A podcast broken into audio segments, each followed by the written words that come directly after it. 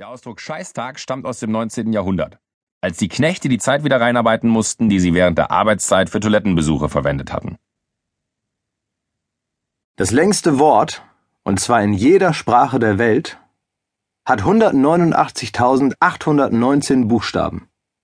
Es handelt sich dabei um den systematischen Namen des Proteins Titin, das das größte menschliche Protein ist.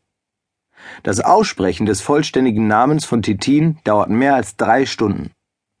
Das längste offizielle deutsche Wort hat übrigens nur 67 Buchstaben. Grundstücksverkehrsgenehmigungszuständigkeitsübertragungsverordnung. Der Truthahn wird im Französischen indisches Huhn genannt. In Indien wird der Truthahn Peru gerufen und im Arabischen griechisches Huhn. In keinem der genannten Länder kommt der Truthahn in der natürlichen Wildnis vor. Im Mittelalter trugen Gesellen verschiedener Zünfte als Zeichen ihrer Herkunft Ohrringe. Wenn sie gegen die Regeln verstießen, wurde ihnen der Ring aus dem Ohr gerissen. So entstand der Ausdruck Schlitzohr. Ein indonesischer Zungenbrecher geht so. Kuku kaki kakak kakak ku kajak kuku kaki kakek kakek ku. Übersetzt heißt das so viel wie Die Zehennägel meiner Schwester sehen so aus wie die meines Großvaters.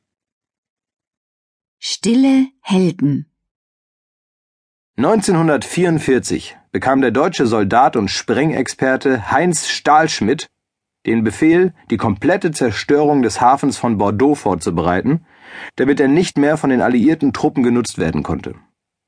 In dem Wissen, dass die Sprengung auch das Leben tausender Zivilisten bedrohen würde, sprengte Stahlschmidt stattdessen das Munitionsdepot der Deutschen in die Luft und mit ihm die 4000 Zünder, die für die Zerstörung des Hafens vorgesehen waren. Kein einziger Maschinist der Titanic überlebte. Sie versuchten bis zum Schluss, die Maschinen in Gang zu halten, damit sich möglichst viele der Passagiere retten konnten. Im Jahr 2010 vereitelte der Nepalese Bishnu Shrestha einzig mit einem Messer bewaffnet einen Raubüberfall auf einen Zug. Der Ex-Gurka stellte sich dabei gegen 40 Räuber, tötete drei von ihnen und verwundete weitere acht. Die anderen ergriffen die Flucht. Schrester verletzte sich lediglich an der Hand. Sergeant Kevin Briggs rettete bereits hunderten Menschen das Leben. Seit 26 Jahren fährt er Streife an der Golden Gate Bridge, die eine der beliebtesten Selbstmordbrücken der Welt ist. Briggs hat keine spezielle Ausbildung im Umgang mit Selbstmördern, dennoch gelang es ihm, fast alle Menschen, mit denen er sprach, von ihrem Vorhaben abzubringen. Nur einer brachte sich dennoch um. Mit 13 musste sich der Australier James Harrison einer schweren Lungen-OP unterziehen, während der ihm mehrere Liter Blut zugeführt werden mussten. Sobald Harrison das Mindestalter erreicht hatte, begann er regelmäßig Blut zu spenden. Die Ärzte entdeckten schnell, dass sein Blut einen seltenen Antikörper enthält. Dieser schützt Babys davor, an einer Rhesusunverträglichkeit zu sterben, wenn sie eine andere Blutgruppe haben als ihre Mutter. Harrison spendete sein Blutplasma über 1000 Mal und half dadurch, Schwangerschaftskomplikationen bei mehr als zwei Millionen Babys zu verhindern. Während des Massakers von Nanjing, bei dem japanische Soldaten über mehrere Wochen lang 200.000 bis 300.000 chinesische Frauen, Kinder, Männer und Greise töteten, gelang es dem Nationalsozialisten John Rabe, eine Schutzzone in Nanjing einzurichten, die einigen 10.000 Chinesen das Leben rettete. Er selbst brachte bis zu 650 Menschen auf seinem Grundstück in Nanjing unter.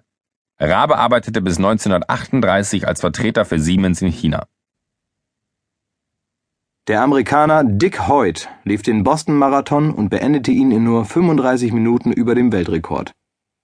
Er hatte dabei auf der gesamten Strecke seinen Sohn, der im Rollstuhl sitzt, vor sich hergeschoben. Die beiden nehmen auch an Triathlon-Wettbewerben teil, bei denen Dick Hoyt seinen gelähmten Sohn in einem Boot beim Schwimmen hinter sich herzieht und auf einem speziellen Fahrrad transportiert. Die beiden sind bekannt als das Team Hoyt. Der britische Soldat Adrian Carton de Villars kämpfte im Burenkrieg sowie im Ersten und Zweiten Weltkrieg. Er wurde von Kugeln im Gesicht, in den Bauch und in die Schulter getroffen. Er überlebte einen Flugzeugabsturz, konnte aus einem Kriegsgefangenenlager fliehen und biss sich die Finger seiner linken Hand ab, weil ein Arzt sich weigerte, diese zu amputieren. Adolfo Kaminski rettete während des Zweiten Weltkrieges mehr Menschen als Oskar Schindler vor den Nazis, indem er die Verfolgten mit falschen Pässen aus seiner Untergrundwerkstatt versorgte und so die Deportation verhinderte